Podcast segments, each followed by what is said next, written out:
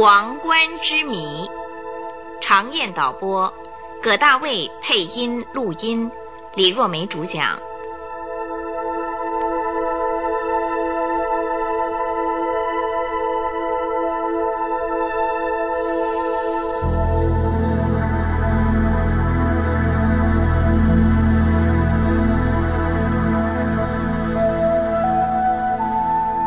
镶在英国王冠上的一颗钻石，是全世界有数的大钻石之一，名叫做玛莎琳。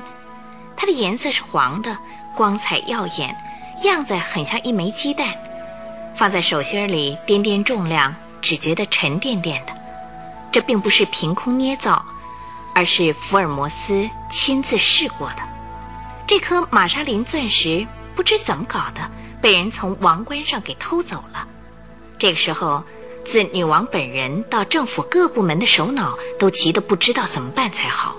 镶在王冠上的贵重的宝石竟然会失窃，这当然是一件大事了。这时候，有个人秘密的来找福尔摩斯，要他接办这件案子。这个人就是福尔摩斯的大哥麦克夫·福尔摩斯。这件事啊，如果被外人知道了，马上就会传遍世界的。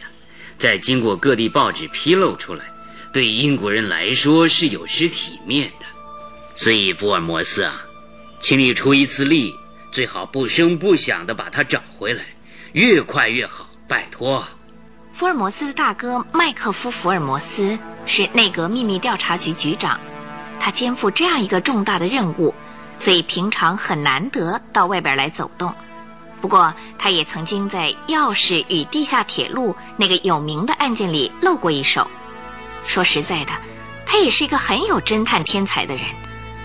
论他在这方面的本领啊，绝不在福尔摩斯这个弟弟之下。这一次啊，女王对于你也抱着很大的信心哦，她等待着你的成功报告呢。这样一件王家的重要案子，所有国王和内阁各部大臣。连同你也在内，都这样器重我，要我负责去找回那颗大钻石来，这不是很奇怪吗？嗯，你这话也很有道理啊。不过你尽管放心好了，我绝不会袖手旁观的。要你一个人单独去冒险犯难，我会从旁悄悄的协助你。而且呢，我已经派人在侦办这个案子了。查到现在还没查出一点头绪来吗？唉，很遗憾呐。到目前为止还没查出半点头绪来呢，所以要你负责接办下去。既然这样，我们就一起来干吧。对，我们合作干一下吧。这么一决定之后，他们弟兄两个就一起着手侦办这个玛莎琳钻石窃案。不过，这个案子的现场是在王宫里，同时也没有对外发表过，在侦查上真是有点困难。可是，那涉嫌很大的重要疑犯。最后还是被福尔摩斯查出来了。这个疑犯原来就是经常在女王身边的侍纵官西比耶斯伯爵。他是个贵族，而且是一个二十七八岁的青年贵族。这个年轻的贵族竟然在外边组织了一个恶势力集团，叫做黑手帮，在他的秘密指挥下横行霸道，无恶不作。吃过他的亏的人真是不知道有多少。福尔摩斯跟他的大哥麦克夫一发现这个秘密，都像被别人冷不防的打了一记耳光似的，气愤的半天说不出话来。在神圣的英国王宫里，竟有一个黑手帮首领在那里做大官，你是内阁秘密调查局局长，居然毫不知觉，不是太不行了吗？我承认我不行啊，不过这个西比耶斯伯爵倒真是一个窃盗好手。现在我们尽管已经知道这案子是他做的。可是却连半点证据也找不到，他是黑手帮的秘密首领，这一点总算查出来了。可是呢，不能马上逮捕他，因为一直没有找到有力的证据。现在只有靠你去明察暗访，找出一个确切的证据来，才可以逮捕他。除了这样做之外呢，再没有别的路好走了。啊，福尔摩斯，就请你赶紧去办吧。大哥麦克夫这么恳切地把这个案子交给福尔摩斯去办，同时这个西比耶斯伯爵他们已经说过了，是个不平凡的怪物，倒真是福尔摩斯的一个好对手。于是福尔摩斯接下这个案子，决定要好好的干一下。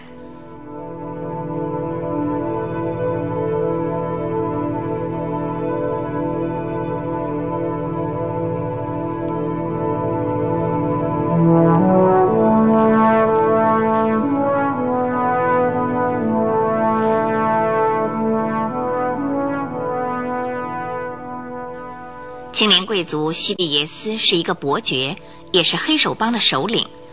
为了要查明这个怪物的行动，不能不先弄明白他经常行动的范围到底是在哪些地方。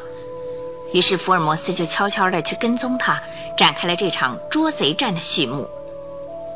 最感觉困难的是西比耶斯的府邸，就在那占地广大的王宫里，进出总是坐着高级汽车，根本就没有办法去接近他。不过总算是万幸，有一次，福尔摩斯守候在他家后门口的时候，西比耶斯刚好化了妆，打扮成黑手帮首领的模样，悄悄地从后门走出来。不必说了，福尔摩斯也是化过了妆的，就从他后面跟了上去。福尔摩斯的化妆技术绝不会输给任何人的。有时候他化妆成一个公司职员，有的时候呢，他又装成一个小工。这次他化妆成个老太太，腋下夹着一把旧伞，摇摇摆摆地跟在西比耶斯的后边走去。才走了一阵，出乎意料的，西比耶斯在路的中心停住了脚步。他倒真像是个工厂的工人，头上戴着顶鸭舌帽，身上穿的是蓝色工作服，打扮得异常逼真，谁也看不出他的本来面目。他是一个青年伯爵。他的脸孔当然也试过一番巧妙的化妆，才看不出文雅的那个样儿。当这个家伙一停下脚步，福尔摩斯就警觉到：“哎呀，糟糕了，是不是被他看破了？”福尔摩斯尽管化妆成一个步履蹒跚的老妇人，假如他这个时候也停下来不走，那个家伙就会发生怀疑。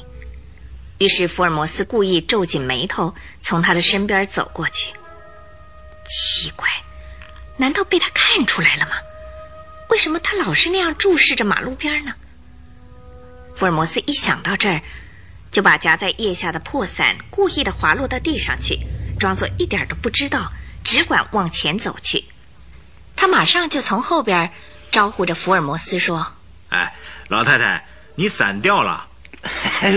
我还不知道呢，多谢你。”福尔摩斯也装作老太婆的嘶哑声音回答着他，西比耶斯就俯下身子去，从地下捡起了那把伞，满面笑容的送到福尔摩斯的手里，还说：“嗨，看样子要下雨了，老太太。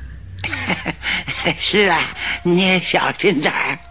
其实西比耶斯说这个话的时候，当时是万里无云，一片晴空。福尔摩斯听了他这么说，当然也就不能不回答他这么一句。当时真没有什么好方法去对付他，只好继续的走。福尔摩斯走了三十多公尺路，回头往后一看，哪儿还有他的踪影啊？原来他早就已经溜进小巷子里去了。他阴阳怪气的说出“看样子要下雨”的这句没头没脑的话来，大概他已经看出福尔摩斯是化妆的。跟福尔摩斯已经看破他的秘密是一样的。看样子要下雨呢，这句话实际的意思一定就是你要小心点儿。所以福尔摩斯也就回答他一声：“你也小心点儿。”这一次是西比耶斯跟福尔摩斯对抗赛的正式展开，一下子就溜得无影无踪。这个家伙到底溜到哪儿去了呢？福尔摩斯立刻抄小路赶回原处。要找出他的行踪实在是太容易了，因为那个家伙穿的那双皮鞋的后跟上钉着粗粗的铁钉，他走过的路总会留下这种铁钉子的脚印儿来。福尔摩斯一开始跟踪着他，就已经注意到那皮鞋后跟的铁钉子了。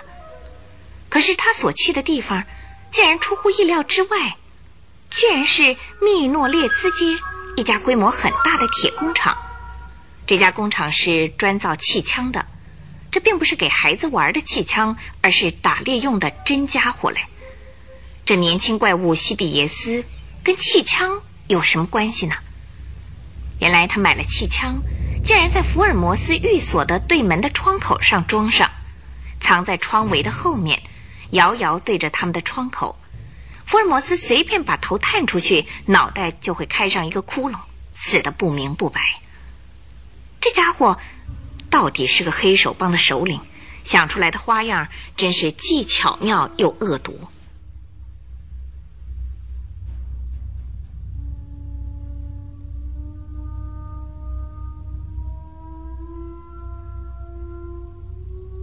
西比耶斯这个家伙，在福尔摩斯一接办这个玛莎琳钻石窃案的时候，就知道福尔摩斯的侦查方向是瞄准在自己身上的。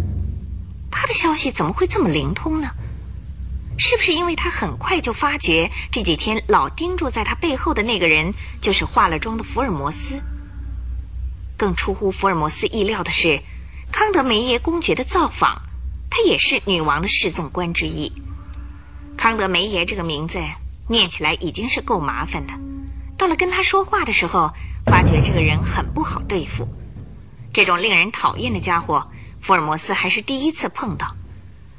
这个老公爵满头白发，身体又细又瘦，身上穿着整整齐齐的礼服，说话的时候那两只眼睛老是瞪着福尔摩斯。他先咳嗽一声，跟着又哼了两下。嗯，你可就是福尔摩斯啊？呃，我就是福尔摩斯，请坐，请坐。嗯，好，好。呃，我顶多只耽误你五分钟啊。有什么贵干？我是为了宫中玛莎琳钻石失窃案子来的。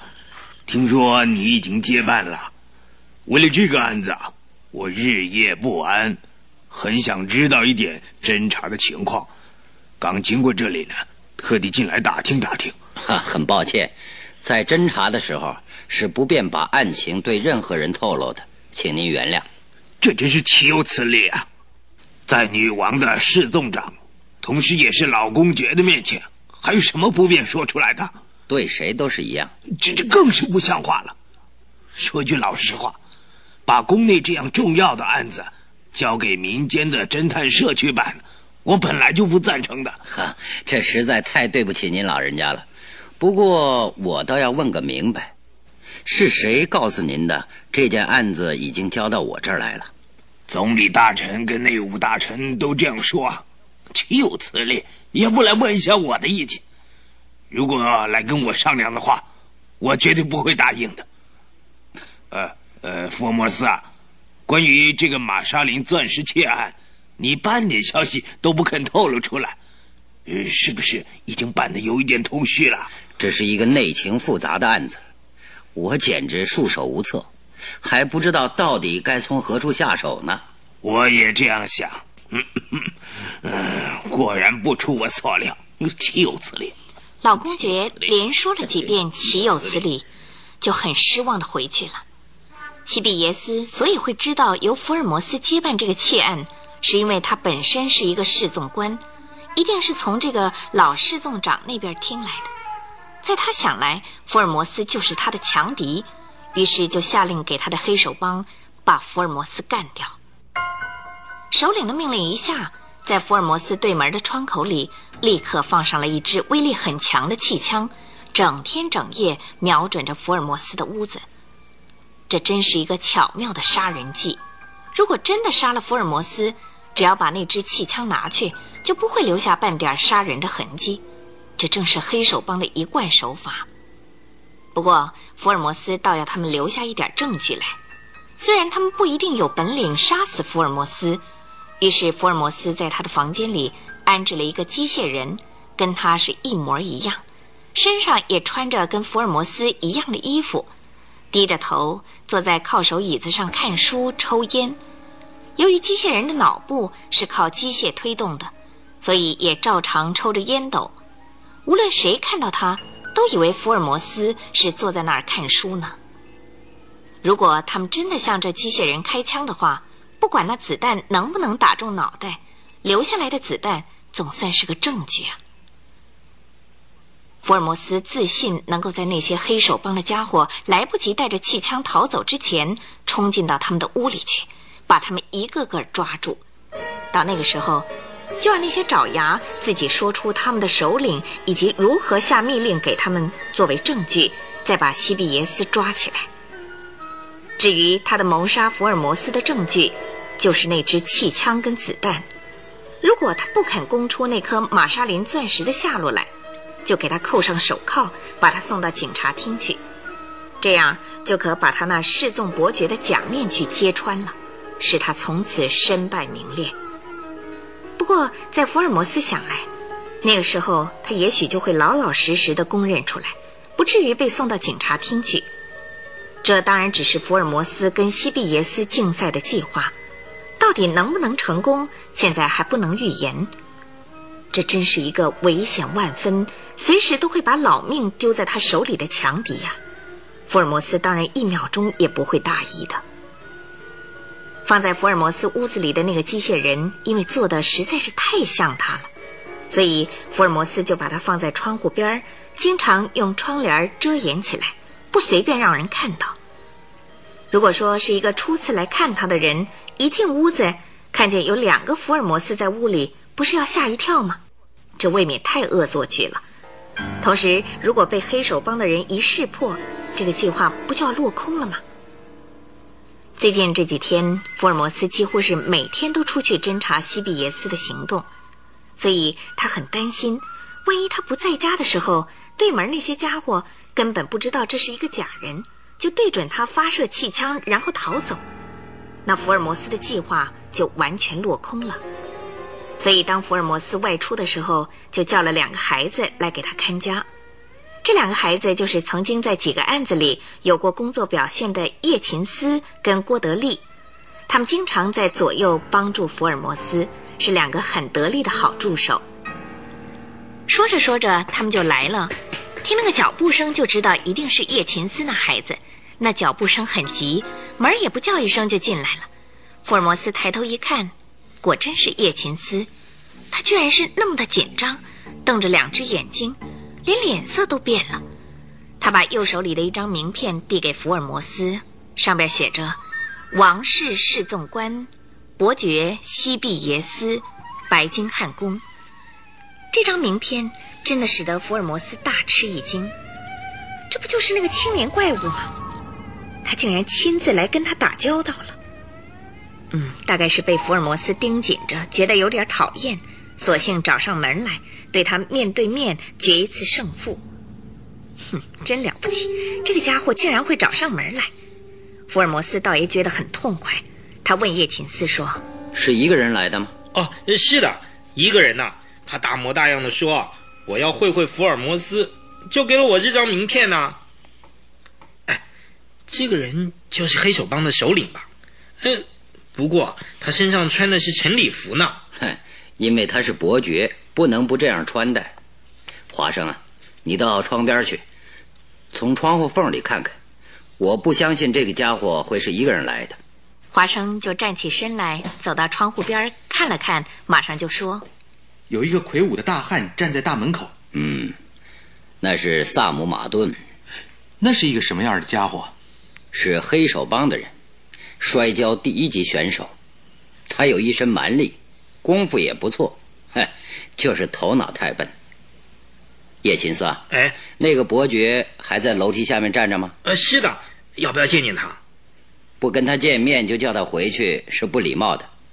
摁过门铃以后，你就带他上来，即使我不在这里，你也尽管带他进来。哎，不过要马上走开哦。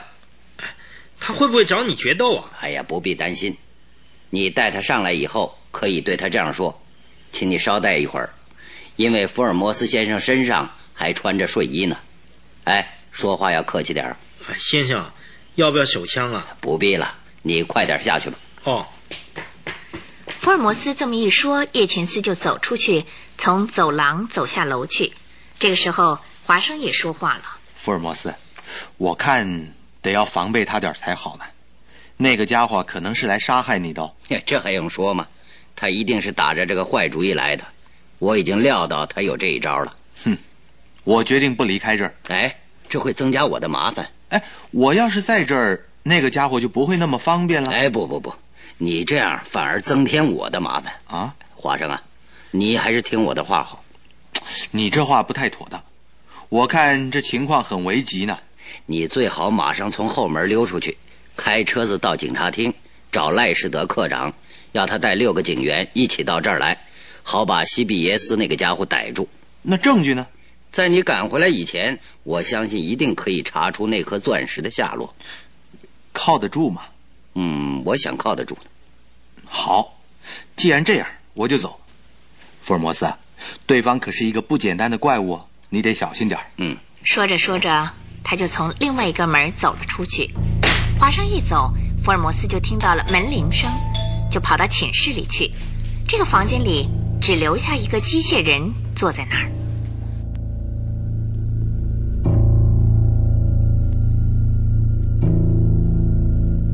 那个年轻的怪物西比耶斯就像一阵风那样，跟在叶琴斯后面冲进门来。他的身材很高，没有化妆，披散着一头金黄色的头发，一对碧蓝的眼睛炯炯有神，鼻梁上架着一副白金框眼镜，胡须也修得整整齐齐的，领子下面是一条绿色领带，别在领带上的是一只宝石别针，闪闪发光。左手里拿着一顶崭新的礼帽，身上也是一套全新的礼服，真是个神气十足的青年绅士。福尔摩斯从寝室布幔的细缝眯着右眼偷看了那家伙一眼，心里不禁暗暗的佩服他。接着又想，跟这个家伙索性来一次一对一的决斗也好。这个时候，福尔摩斯全身的血液在沸腾着，恨不得立刻出去跟他干一下。叶琴斯的脸上挂满着焦急的神情，他带上门走了出去。那个房间里，除了西比耶斯之外，再没有第二个人。西比耶斯的脸上也充满着紧张跟惊奇的神情，他心里想：这儿或许有什么机关吧。然后就向四周扫了一眼。在他的右手里拿着一根镶银头的手杖，这根手杖看上去虽然很细，实际上中间贯着铅，是一支非常厉害的武器。福尔摩斯一看就看出这个秘密来。毕竟是个盗匪首领，处处表现出他的危险性来。这个可怕的家伙向窗口那边一瞥，感到非常吃惊，因为他看到福尔摩斯侧着头在那儿看书。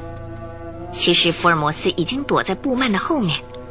这个聪明的歹徒竟然糊涂一时，辨不出那是一个机械人。他的脸上充满了杀气，右手用足力气抓紧那根手杖。哎，一来就要动手，哼，这家伙居然是这么的性急，这倒使得福尔摩斯感觉很意外，就屏住气息注视着他。只见这个身上穿着礼服的怪物。高高举起手里那根手杖，凑近到前面来，看他那种步伐是懂得剑术的。他一声不响地把手杖一挥，从横里就要向福尔摩斯的脑袋上打去的时候，这个时候福尔摩斯才开口说：“等一等，住手！”吃了一惊的西比耶斯就把那根手杖转向福尔摩斯的身边来，那手法真快啊！福尔摩斯拉开寝室的布幔，跳了出来。狠命瞪着这个黑手帮首领的伯爵，哼，福尔摩斯，你开这样的玩笑是什么意思？他歪着嘴巴苦笑了一下，他那外貌跟全身打扮，诚然是一个上流社会的青年伯爵，说话却是匪贼的口吻。福尔摩斯很小心地走出布幔，在桌子前面站定，笑着跟他说：“我花了好大心思。”才做成这样一个假人，如果真的被你打烂了，叫我怎么受得了呢？我在这里随时准备接受你的子弹，怎么到现在还没有发射过来呢？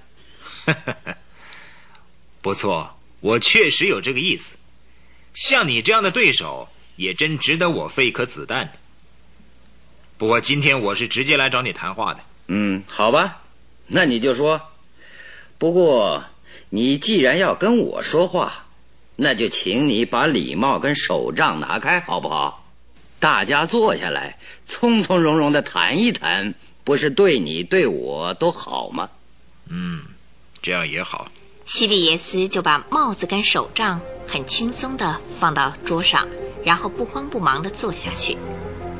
这是个在暗中架好气枪，定下一个算计福尔摩斯性命血腥计划的家伙。可是他在女王身边的时候，总是摆出一副恭恭敬敬的姿态。福尔摩斯看到这个情景，不禁摇头叹息着：“这真是一个双重人格的家伙。”福尔摩斯跟这个怪物就在这间屋子里展开了一场一对一的舌剑唇枪的口头决斗。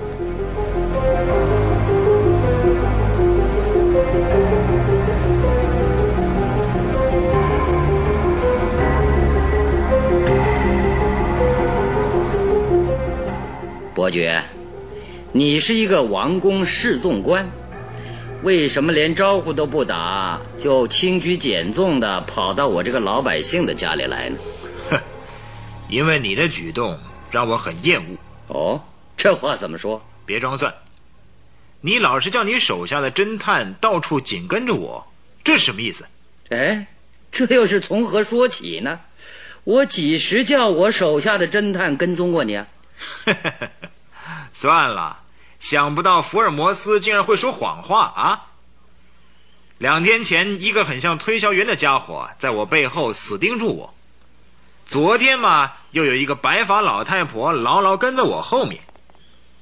那个时候，我也不禁暗暗佩服，这福尔摩斯确实有一手。可是今天，我老实告诉你，在我眼里，你简直一文不值。因为你竟然把派出爪牙跟踪我的事当面赖账，不敢承认，这哪算什么名侦探呢？真要使我笑歪了嘴喽！你这些话我听了真是大吃一惊啊！哦，你在说什么？伯爵，请你注意看那边。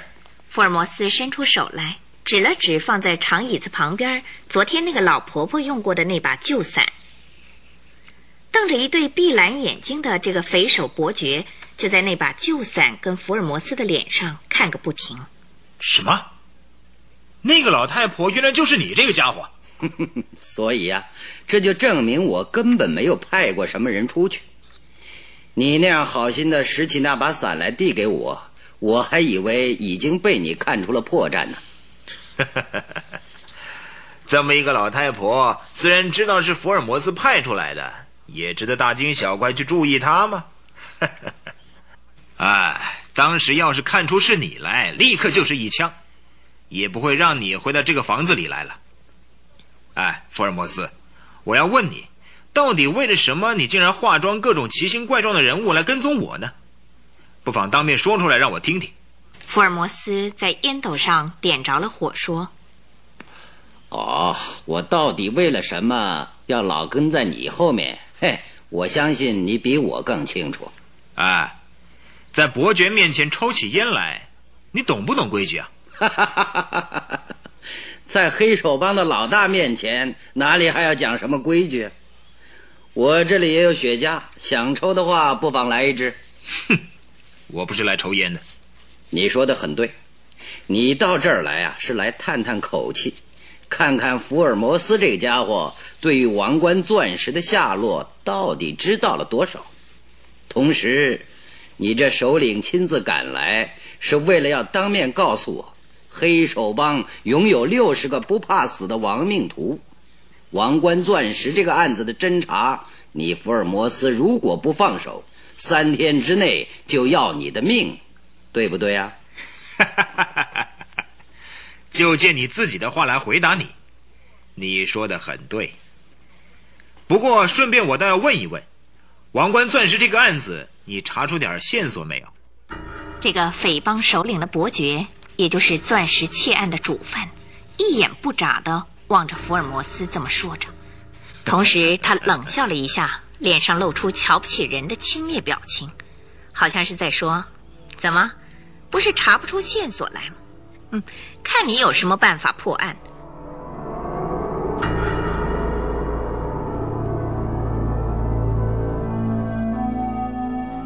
两个人一问一答，针锋相对，双方的词锋都很锐利，每一句话都像是一把利剑，谁也不肯让谁一句。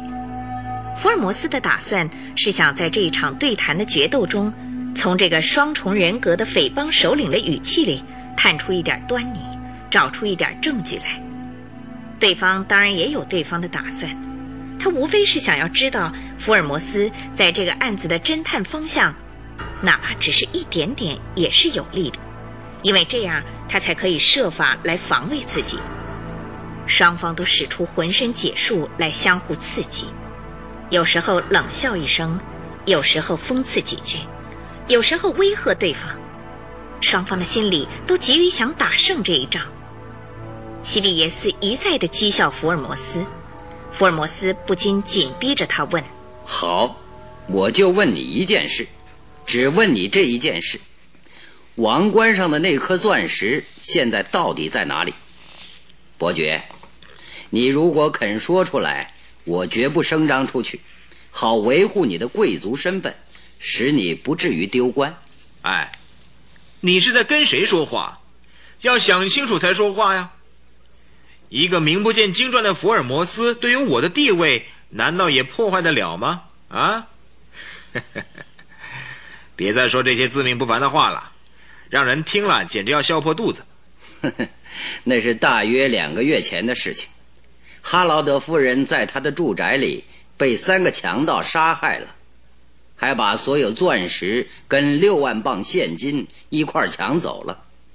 警方尽管用尽方法缉捕凶手，可是到今天还没有查出凶手来。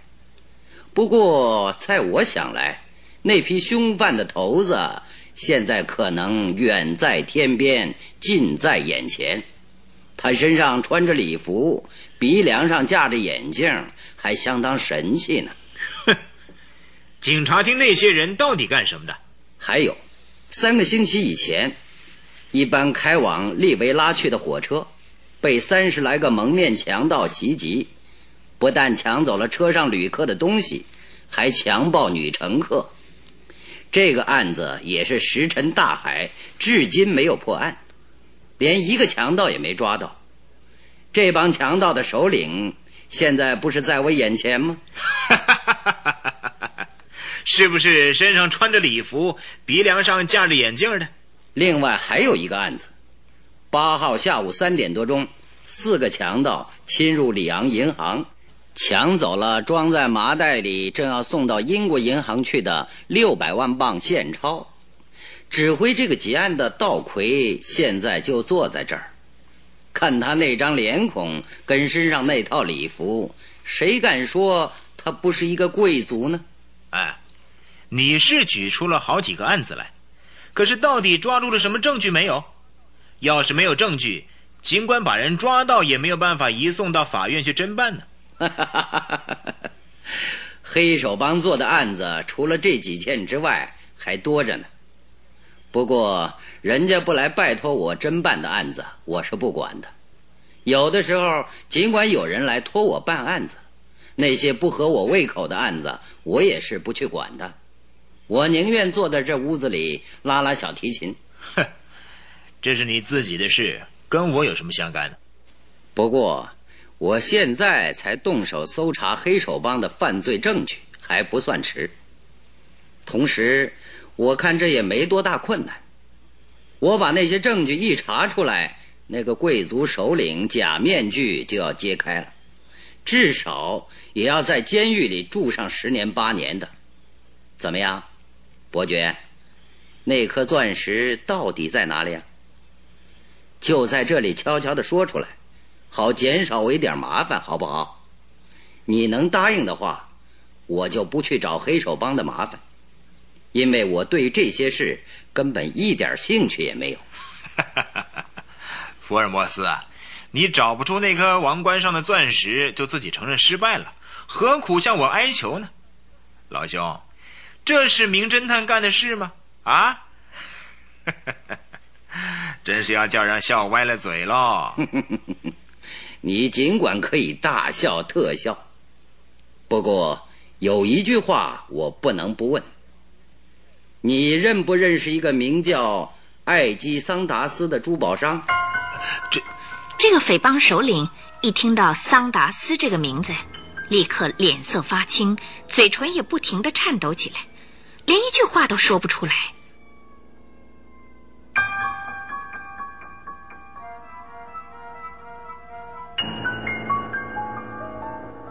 王冠之谜上集，常燕导播，葛大卫配音录音，李若梅主讲。参加播出的有于晶石、尹传星、苏文燕、张东光、王大鹏、李英丽。谢谢收听。《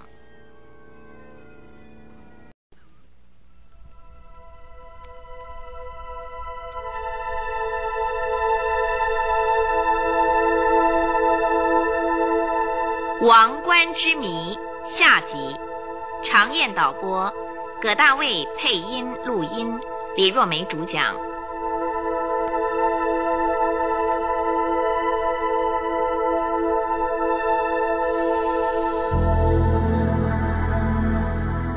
福尔摩斯飞出去的这支暗箭，真使得对方无法招架了。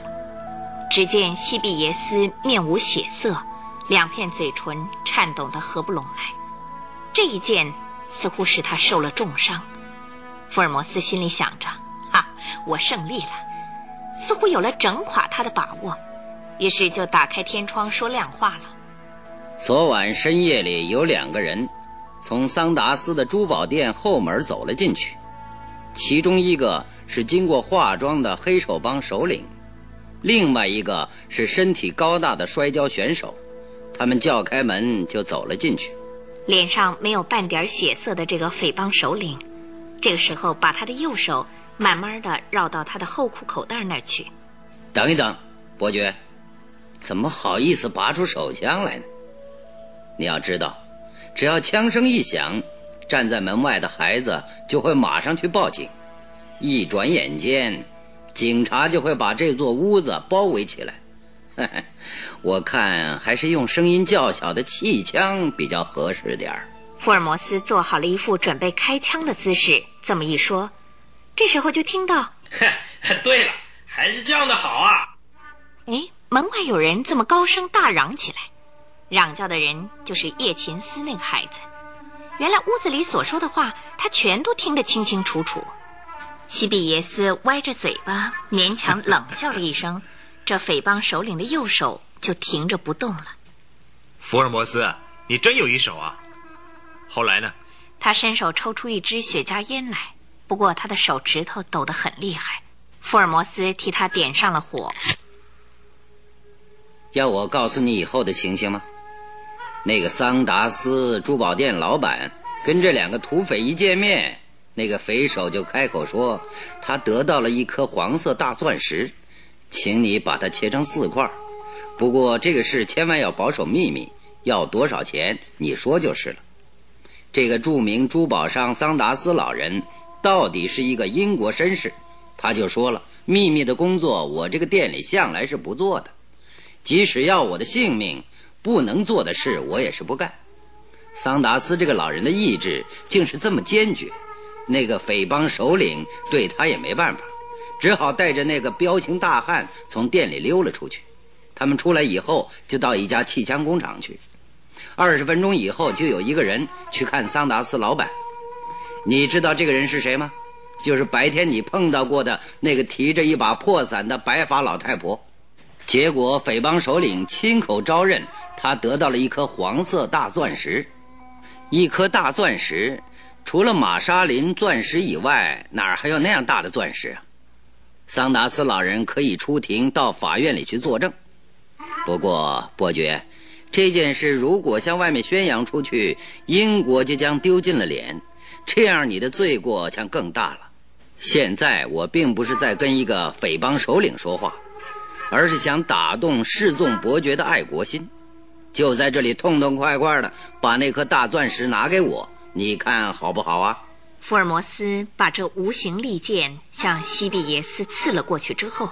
接着就诚心诚意的想唤醒他的良知，他想一个人无论是坏到什么样程度的坏蛋，总会有一点良知的。福尔摩斯丢下他手里的烟斗，一眼不眨的看着对方的表情，在西比耶斯那张苍白的脸上泛起了一层红光，他把那支雪茄烟放到嘴里，喷出一股浓浓的烟雾，然后才说：“我知道了，福尔摩斯，你的话我……”可是突然之间，他的眼色又显得凶狠起来，简直像是凶猛野兽的眼睛。我知道了，不过呢，我绝不听你那套，因为我是一个从来不认输的人，尤其是碰上了像你这样一个号称名侦探的人。为了我的面子，怎么能输给你呢？要是我败在你手里，还不如死掉算了。西比耶斯大言不惭的一口气说了这番话，显然他的恶心战胜了他的良心。于是福尔摩斯决定把这个坏蛋抓起来，给他吃点苦头。好，你要跟我拼到底是不是？你还有一个有力的助手在外面，我是替你打算，还是叫他进来的好？叶琴斯。把门开开。叶琴斯听他这么一说，就把门推开了，同时还说道：“是不是要叫那个徘徊在门口的人进来啊？叫他进来。西比耶斯伯爵不能没有保镖啊！好好的跟他说，让他上楼来。他听你一说，一定会上来的。”哦。福尔摩斯的话还没说完，叶琴斯就飞也似的冲下楼去。西比耶斯抬起头来，抽着雪茄，冷笑着。看他那个样子，充满着自信。在西比耶斯想来，无论如何，他会整垮福尔摩斯，赢得这场战斗。楼梯上响起一阵脚步声后，一个身材魁梧的大汉就在门口出现了。摔跤选手萨姆马顿直瞪着福尔摩斯，一面问他的首领西比耶斯说：“谈的怎么样了？”看他的两条胳膊肌肉凸起，好像在说话的时候都用足了力气。总得跟这个吃侦探饭的家伙较量一下。西比耶斯说话的声音居然像病人在呻吟似的。福尔摩斯就吩咐叶琴斯说：“你去把大门关上，不管是什么人，不按门铃，一概不准上楼来。”脸上挂满了担忧神色的叶琴斯听了，就挥舞了一下右手，下楼去关门去了。哎，老兄，请你过来。你这一身本领实在了不起啊，在上次比赛中。使整个伦敦市的拳迷看得好过瘾呐！当时我也是一个观众，只觉得挨到你一铁拳，谁也吃不消的。哼，我不要听你胡扯！这个对福尔摩斯满怀着敌意的大汉就走到他桌子旁边来。这真是一个不好惹的家伙。他的头脑尽管愚笨，可是那股蛮力要超过平常人十倍。全身都是力气的萨姆马顿大汉站在桌子旁边。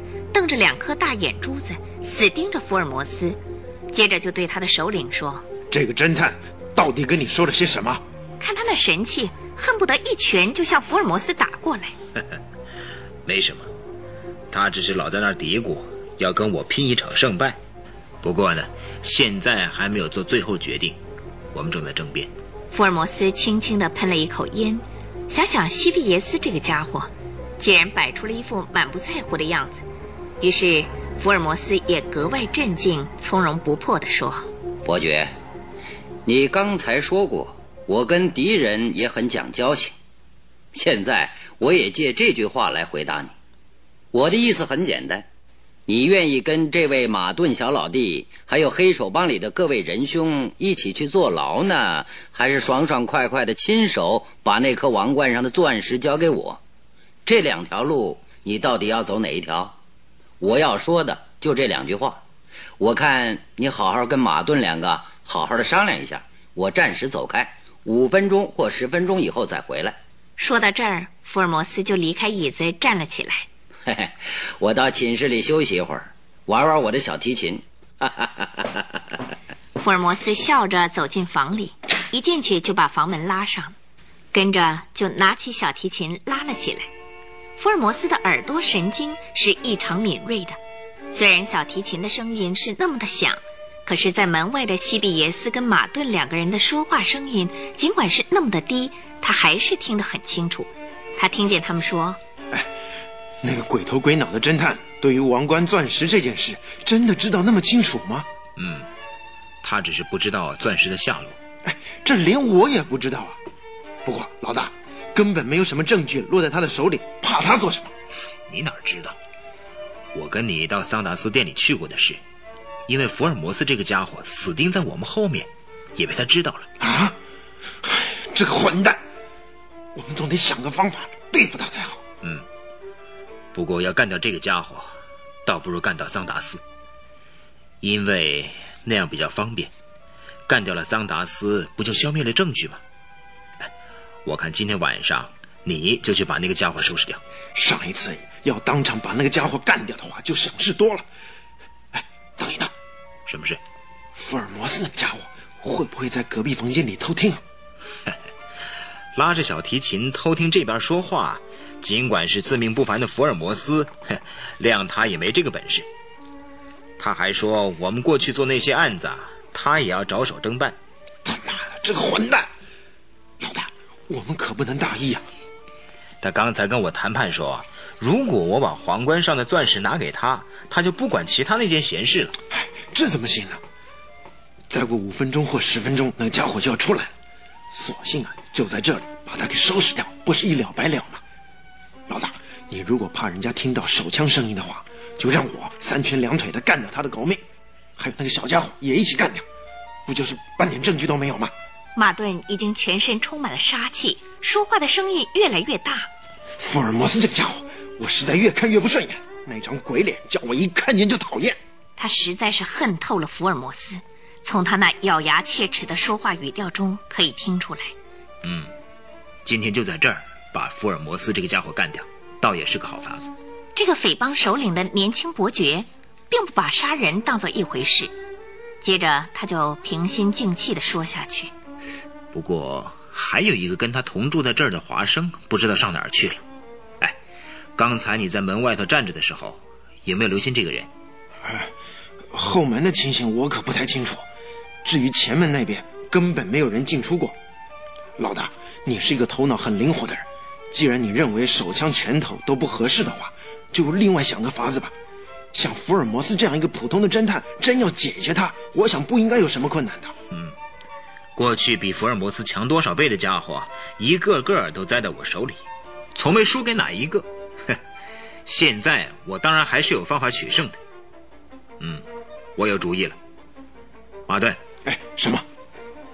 我最相信一个人，就是你。这我当然知道。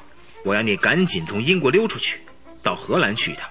荷兰。好啊，荷兰首都阿姆斯特丹正要举行一次全欧摔跤比赛，所以呀，你在这个时候离开英国，绝对没有人感到奇怪。哦，就说去参加比赛，是不是？这还用说吗？你到了那儿找家珠宝店，跟他秘密商量，要他们把这颗王冠钻石啊分割成四块。啊，哎呦，这这是一个很重要的差事啊。不过你这次出去。一路上连王冠的“王”字、玛莎琳钻石的“玛”字也不能随便出口，可不可以？啊，当然可以。呃，不过你又把那东西送到荷兰去，那它现在在哪呢？在我口袋里。哎呀，那个小提琴吵死人了，我听不清楚你所说的话了。在我的夹层口袋里。啊，嘿，妙，妙极了！原来你就带在身边呢。当然了。福尔摩斯那家伙虽然聪明，这一点他却没料到。等他出来，我就答应他，把这个东西交给他，骗他一下。哎，好，你这样说，听他怎么说。那个家伙绝不是我一答应就会了事的，他一定会追根究底，逼问我那个东西放在哪儿，立刻说出来。到时候我会骗他说，那个东西放在利物浦，你跟我一块儿去拿。他如果真的跟我到利物浦去拿的话。那钻石早就由你带往荷兰去了。哎，好极了，老大，到底你了不起，想的主意高明极了。就在带他到利物浦去的路上，我会很巧妙的把它解决掉。在荷兰的报纸上一定会登出名侦探死的不明不白，凶犯不知下落的新闻来，你等着瞧吧。此去一定要小心呐！到了荷兰，赢得摔跤比赛的锦标。当然是件喜事，可是最重要的任务是把钻石分割成四小块送回到我身边来啊！行动要绝对秘密，处处都要用点心思，千万不能出纰漏。好，你放一百个心好了，谁能看得出我去做个什么呢？在荷兰，我相信不会有福尔摩斯那么厉害的家伙。哎，不过老大你也实在了不起，竟敢大胆的找上福尔摩斯的门来，而且还会想出这么了不起的办法，佩服，真是佩服。废话少说，在敌人眼前敢玩这样危险手法的，除了我还有谁呀？再说，当我从王冠上弄下那颗钻石来的时候，那才真是危险到极点的那一刹那，我却顺利完成了，而且并没有留下丝毫的证据。等到一发现钻石失窃，大家慌成一团的时候，只有使我暗自好笑。在我的眼睛里，那些家伙简直是连酒囊饭袋都不如的废物。一直到福尔摩斯出马，靠了他那一手不平常的侦查本事，才注意到我，料到案子是我做的。不过，哼，我也不会输在他手里。把他骗去利物浦的时候，我会在半路上把他解决掉。最后的胜利还是属于我的。是，现在我全明白了。哎，老大，让我看一看那王冠钻石吧，我就要接办你给我的重要使命，把他带到荷兰去的。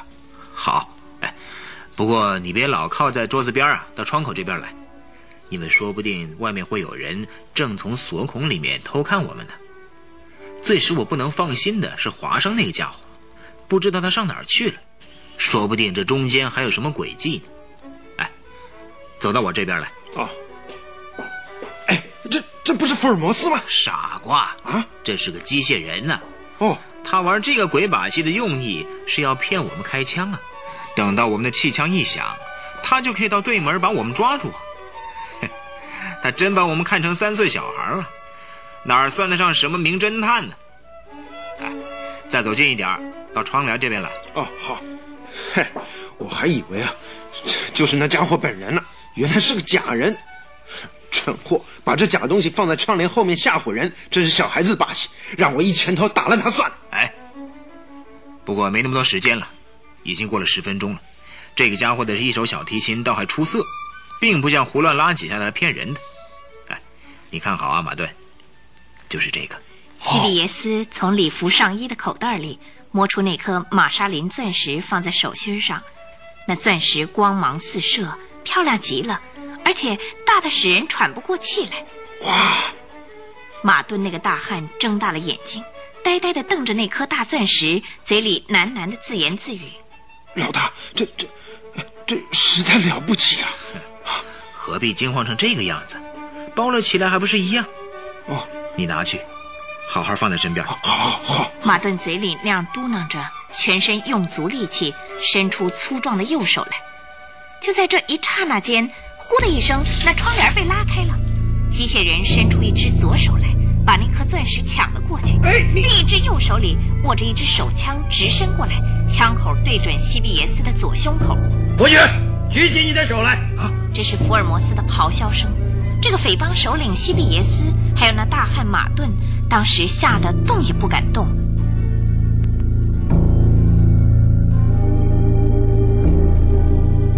变化实在太惊人了，这到底是怎么一回事？原来在福尔摩斯那间寝室里，除了房门以外，另外还有一扇暗门。他从这扇暗门溜了出来，绕到走廊去。走廊里也有一扇通到那间起居室的暗门，这暗门也是用一块蓝色布幔遮掩着的。他从走廊里悄悄地溜进这暗门，又从那布幔下面溜进窗帘里。早就躲好在里边的郭德利那孩子，轻轻把那机械人向窗帘那边一推，他就坐进椅子上了。那机械人也从两片窗帘的折叠处倒向窗帘里面去。福尔摩斯坐在椅子上。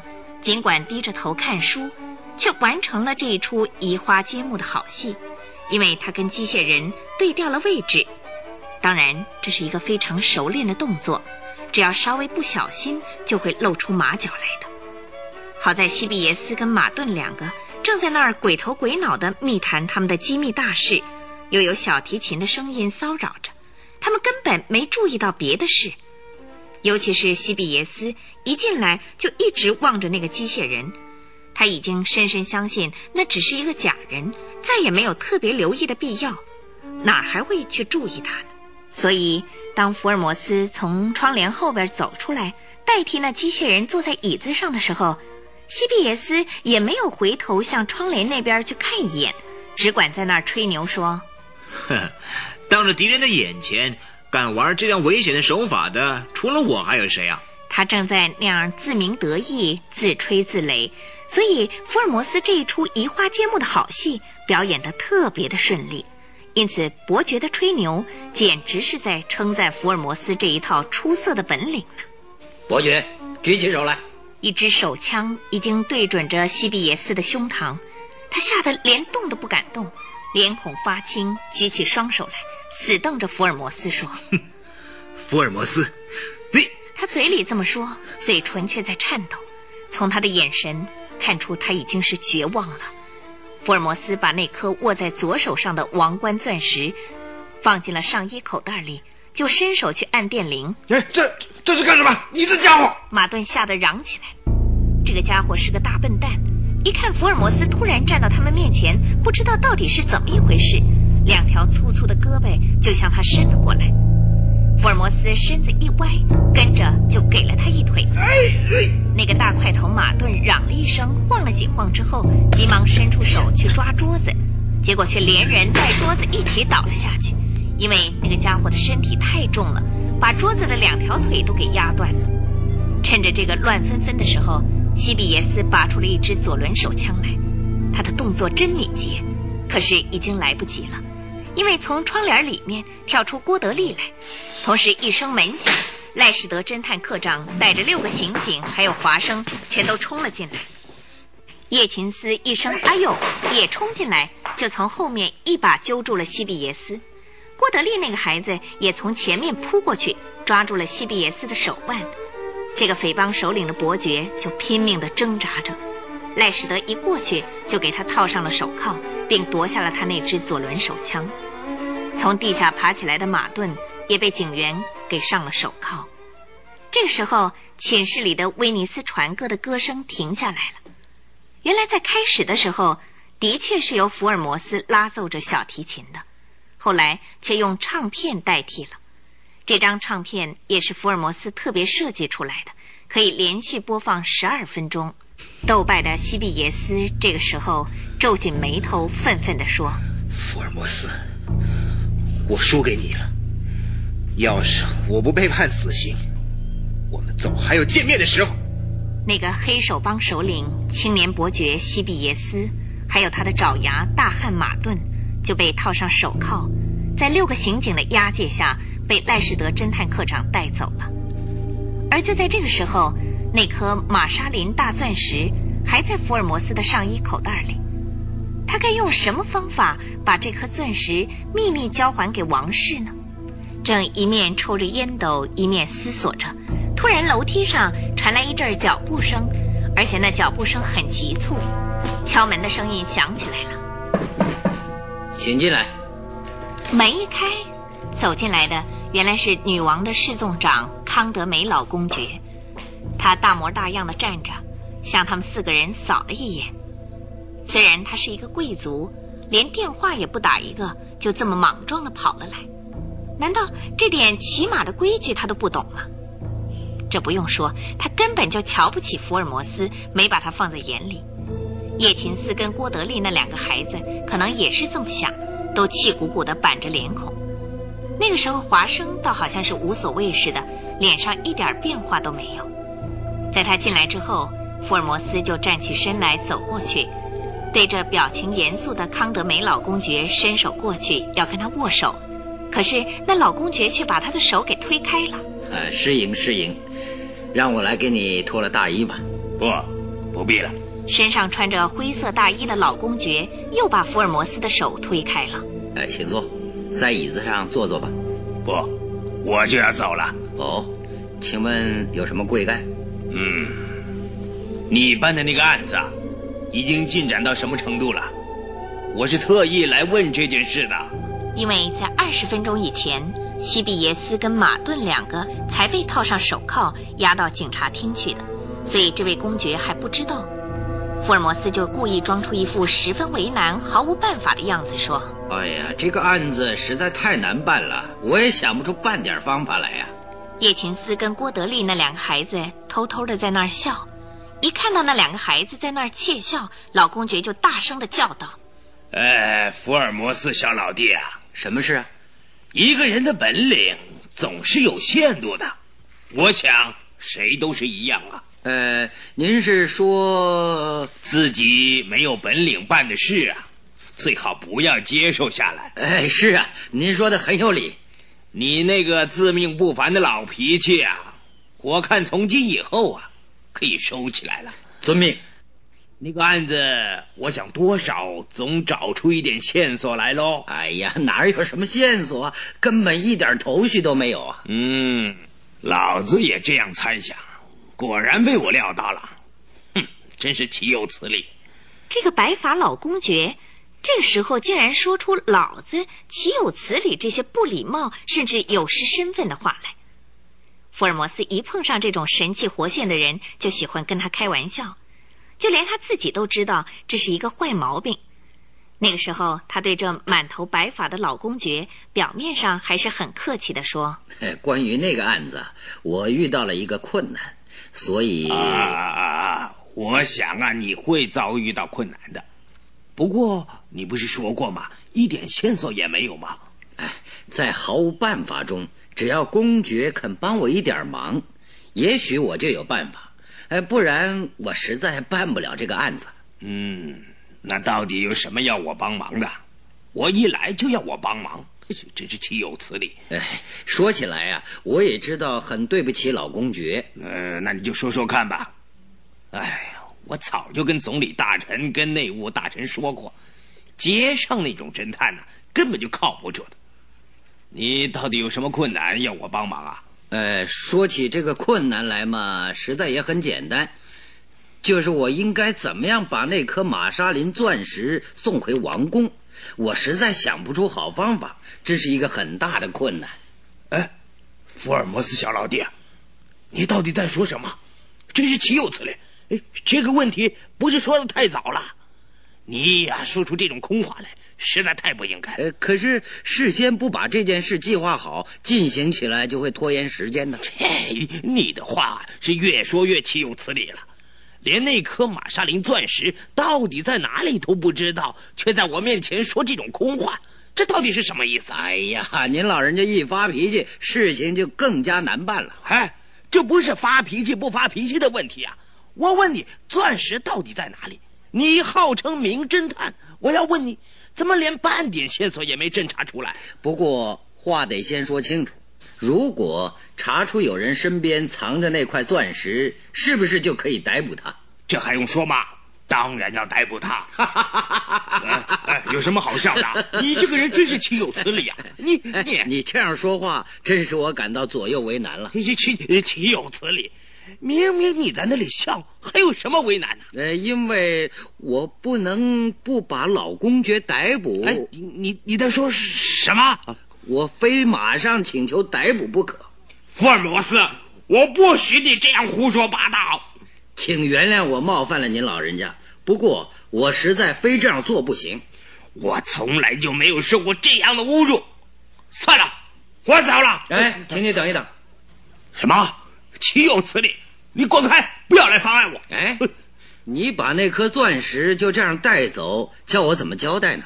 正要走出门口去的老公爵被福尔摩斯这么一拦阻，只好站了下来，把右手一挥，又大声的叫起来说：“别这样胡说八道啊！你说谁带走了宝石啊？你说出这样岂有此理的话来侮辱我，当心你的脑袋啊！”哦，这样我该受怎么样的处分才好呢？你是干侦探的，难道还不懂得法律？嗯，法律的书我多少也看过一点。既然在我的面前这样放肆，胆敢侮辱我这王室侍纵长公爵，这个福尔摩斯侦探，我绝不轻易放过你！我要到警察厅里去报案，今天非马上把你这个福尔摩斯抓起来，让你吃点苦头不可。如果真的那样，那我是倒霉透了。不过那颗玛莎琳钻石，还是先请您过目一下啊！你你难道发疯了？哪里？我自己觉得神智非常清明，所以我对您提出的这个请求，无论如何，请您接受。怎么，你还要更进一步的侮辱我？哎，这怎么敢呢？闲话少说，请您摸一摸大衣右边的口袋，请您摸一摸看。妈，你这个人真是岂有此理啊！老公爵就把右手插进大衣的口袋里去，手指头一接触到那硬硬的东西的时候，脸上就露出了意外的神色，急忙抓出那东西来。啊！那嘶哑的声音从他颤抖的嘴唇缝里直蹦了出来，在他手心里闪闪发光的，果真是一颗又大又美的玛莎琳钻石。老公爵一吃惊，摇摇晃晃，连站都站不稳了。啊，这这，福尔摩斯啊，到底是怎么一回事啊？现在您已经亲眼看过了，就请您用最秘密的方法拿回去交给王氏吧。哦，哎，我已经七十八岁了，从来就没有碰到过这样出乎意料的事啊！谢谢你啊。老公爵不停地眨巴着眼睛盯着那块玛莎琳钻石，道了声谢谢。老公爵把那块钻石小心翼翼地放回口袋里，跟着他还看着福尔摩斯叫了一声：“福尔摩斯先生，什么事？呃，我呃，我再向你表示一次出自我内心的谢意。呃，不过这件事的经过情形还要请你给我说个清楚啊！不。”我应该向您道歉才对，我开玩笑开得太过分了。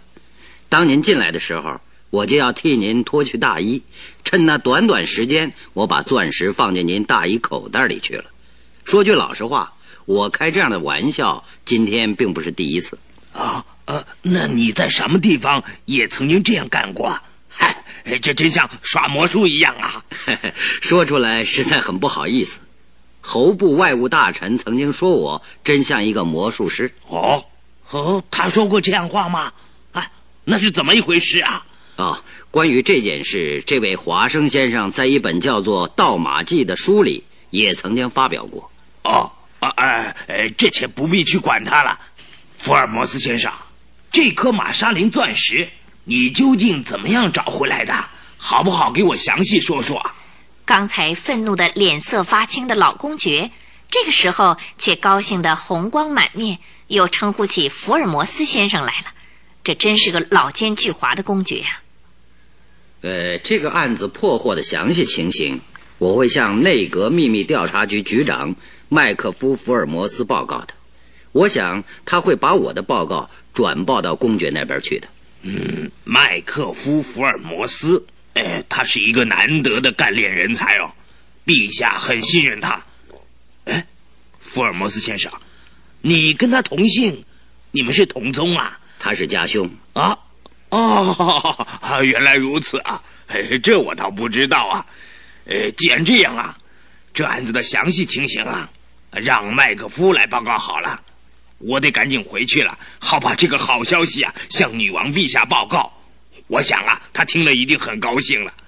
福尔摩斯先生，啊，以及在这里的各位先生，我我们再见了啊！这个急性子的老公爵说着，就急急忙忙从走廊走下楼梯去了。一部宫廷特备的汽车一直在大门口等着他。福尔摩斯一直送他到大门外面，表示敬意。送走了他，回到屋子里来的时候，华生跟叶琴斯、郭德利正在那儿拍手。拍什么手啊？福尔摩斯这么一问，他们三个就哈哈大笑。叶琴斯跟郭德利两个就去收拾那只断了两只腿的桌子，跟倒在窗帘里的机械人。嗯，又解决了一个案子。福尔摩斯刚向大家这么说完，楼梯上响起了一阵脚步声。一个送电报的报差走了进来。这个电报一来，他们又要着手办理圣彼得罗王国的阴谋案件了。这个与众不同的案子的经过情形，您想知道吗？欢迎您明天继续收听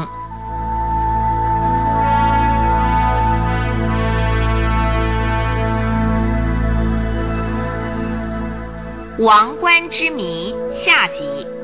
常燕导播，葛大卫配音录音，李若梅主讲。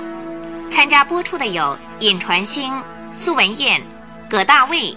张东光、王大鹏，谢谢收听。